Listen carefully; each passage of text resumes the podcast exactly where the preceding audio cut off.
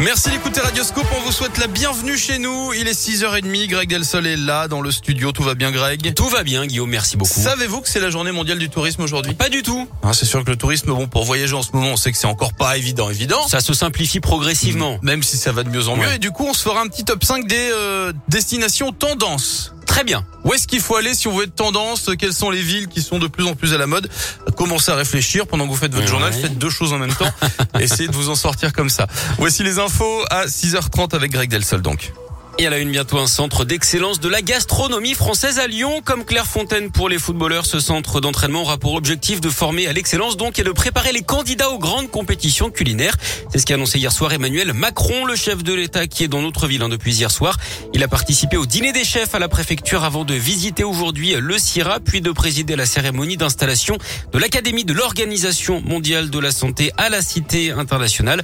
Et la France qui gagne, ce sera peut-être cet après-midi. Le Bocuse d'Or a lieu en ce moment au CIRA. David Tissot et son commis Arthur Debray débuteront à 8h26 très précisément. Ils devront préparer un menu à emporter autour de la tomate ainsi qu'un paleron de bœuf accompagné de deux garnitures 100% végétales. Tout ça en 5 heures et 30 minutes. 12 équipes un concours pour remporter ce fameux Bocuse d'Or. Y aura-t-il un jour un barrage sur l'Iseron dans l'ouest lyonnais? La question ne date pas d'hier, ça fait même plus de 20 ans hein, qu'elle divise. D'un côté, il y a les habitants de Tassin, de Francheville, d'Oulin, de Sainte-Foy-les-Lyons et de Charbonnières qui restent marqués par les dernières inondations en 2003 qui avaient fait 700 sinistrés. Ils n'attendent qu'une chose, la construction d'un barrage pour ne plus vivre de crues catastrophiques. D'autres, au contraire, n'en veulent pas au nom de la défense de l'environnement. Le projet pourrait connaître un tournant, Léa Dupérin. Et oui, la nouvelle présidence écolo de l'instance qui gère l'aménagement des cours d'eau se donne un an pour tout remettre à plat.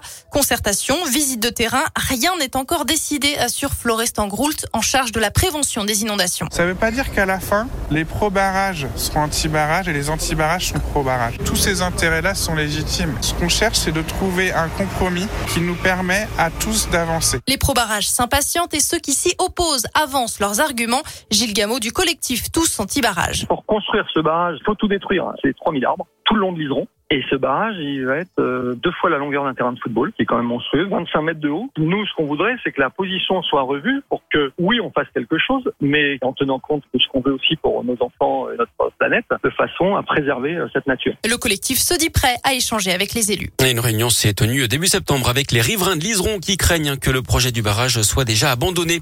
Nouvelle violence urbaine à Rieux-la-Pape. C'était samedi soir. Une quarantaine d'individus ont perturbé le concert d'un rappeur lyonnais. Ils ont tenté de pénétrer dans une MJC. Le bâtiment a subi de nombreux jets de projectiles et plusieurs véhicules ont été incendiés à proximité.